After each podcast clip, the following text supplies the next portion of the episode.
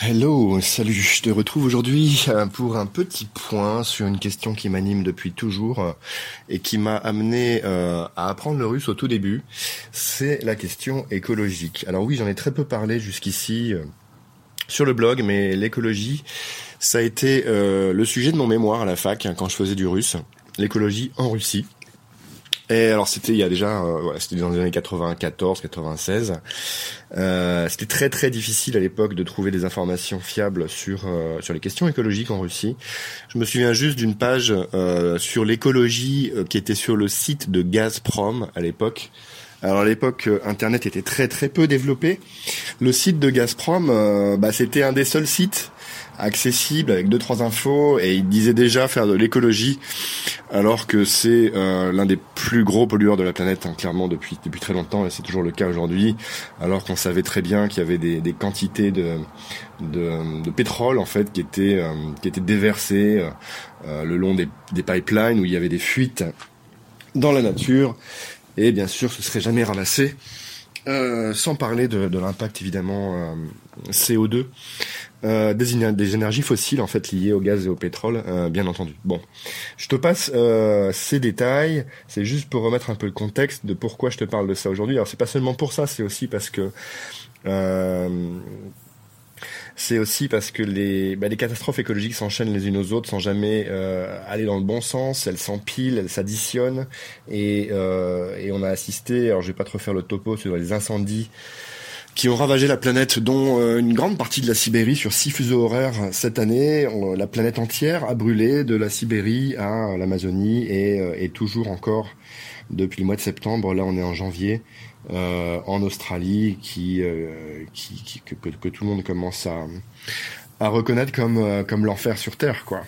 Donc voilà, ça continue. Pour l'instant, l'activité humaine ne, ne, ne, progresse pas du tout dans le bon sens. Euh, pour enrayer les choses et donc on, on, va encore voir des choses bien pires je pense par la suite. D'ailleurs en Russie, bah, il n'y a pas de neige cette année. Il n'y a pas de neige euh, à Moscou, ça fait plusieurs semaines que ça dure, il fait autour de 0 degré alors qu'il devrait faire moins 15.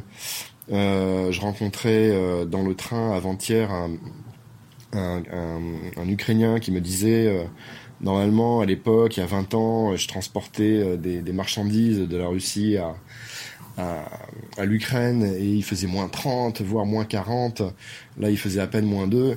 Enfin, c'est juste incroyable ce qui se passe en ce moment là-dessus. Et, euh, et, donc, je vais continuer à t'en parler parce qu'il y a des choses qui sont choquantes. Euh, bien sûr, en France, ça c'est sûr. Moi, mon sujet, c'est la Russie. Euh, en ce qui me concerne, en ce qui nous concerne ici, donc c'est de ça que je vais te parler aujourd'hui. Donc les Russes ont une conscience écologique qui est beaucoup moins développée que, que par chez nous, ça commence à bouger, et même si c'est si ça crée des problèmes, des tensions, des, des manifestations de plus en plus fréquentes euh, en France, c'est un sujet qui est, qui est juste vital pour l'homme si on veut continuer à vivre dans de bonnes conditions. Donc ici, évidemment, très peu ou pas du tout de manifestations sur le sujet, tout est contenu par un État qui, qui, qui, contrôle en fait euh, euh, les, dissidents et, et toute, euh, toute voie un peu alternative. Euh, pour autant, je te, je te passe un petit coup de gueule depuis mon hôtel où je viens d'arriver hier, tout simplement parce que voilà, je te donne un exemple très concret de ce qui se passe ici. Je suis dans un hôtel comme comme il y en a des centaines à Moscou et ailleurs en Russie. Les Russes surchauffent littéralement leurs intérieurs il fait, il doit faire 28 euh, dans ma chambre. J'ai pas pu dormir sous les couvertures tellement il faisait chaud. J'ai cherché en vain un bouton pour régler le chauffage. Et comme d'habitude chez les Russes, on ne peut pas régler le chauffage. Il n'y a pas du tout possibilité de faire ça.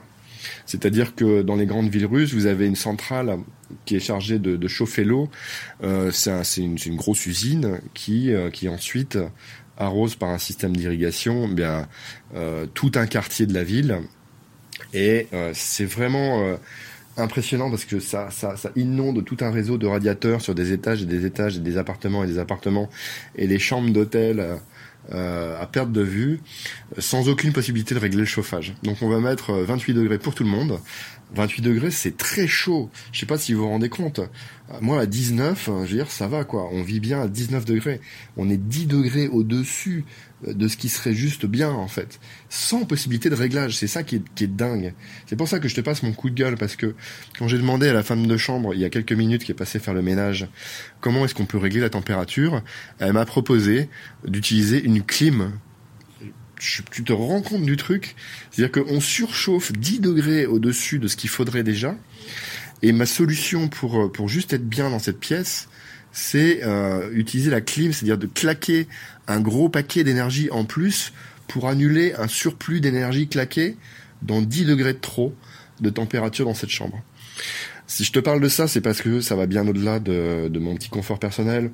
En fait, euh, c'est vraiment le cas dans toutes les habitations, ou la plupart des habitations chauffées par ces centrales euh, dont je te parlais il y a deux minutes qui, qui inondent en eau chaude tout un quartier.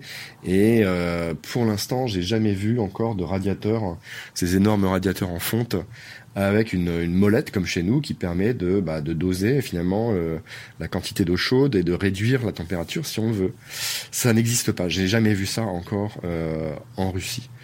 Donc on a quand même un problème parce que dehors il n'y a plus de neige du tout. Tout le monde attend la neige avec impatience. Les autorités de Moscou, de la ville, ont décidé de balancer de la neige artificielle. C'est juste incroyable ce qui se passe, quoi. Et, et si ça se trouve, je suis en train d'assister à l'un des derniers hivers russes où je vais finir par voir de la neige. Au bout d'un moment, il va y en avoir. Mais je veux dire, on n'aura pas un mètre, un mètre cinquante comme on avait il y a cinq ou dix ans en plein Moscou. Euh, c'est en train de basculer de manière dramatique et, et malheureusement euh, irréversible. Bref, donc les solutions ici pour moi, c'est de rajouter de la clim, rajouter une dépense d'énergie supplémentaire à une, surdépense déjà démesurée pour juste ne pas avoir trop chaud. C'est quand même fou, quoi quel gâchis, mais quel gâchis. Ou alors je peux aussi euh, ouvrir la fenêtre et, euh, et chauffer dehors. Voilà, c'est un petit coup de gueule. Il y en aura quelques-uns sur ce périple. Ça fait partie du jeu, ça fait partie du voyage. Euh, si, si vous jugez que c'est anti-russe euh, de, de sortir ce genre de commentaires, je pense que vous êtes clairement à côté de la plaque. On est dans un pays, on est dans une culture, on regarde tout, les côtés positifs et aussi les côtés négatifs. Euh, on n'est pas au pays des bisounours et euh, et, euh, et, la Russie c'est pas non plus euh, c'est pas non plus Walt Disney. Donc il y a des choses qui sont très très bien et d'autres dont il faut parler. Et j'assume parfaitement ce truc-là. Ça m'empêche pas d'aimer la Russie et d'aimer les Russes, bien sûr. Bref, euh, je, vous, remercie de suivre ce podcast. C'était un podcast un peu engagé cette fois. Euh, il se trouve que la, la survie dans de bonnes conditions de l'humanité dépend euh, de nos capacités à faire de gros progrès dans les mois et dans les années qui viennent.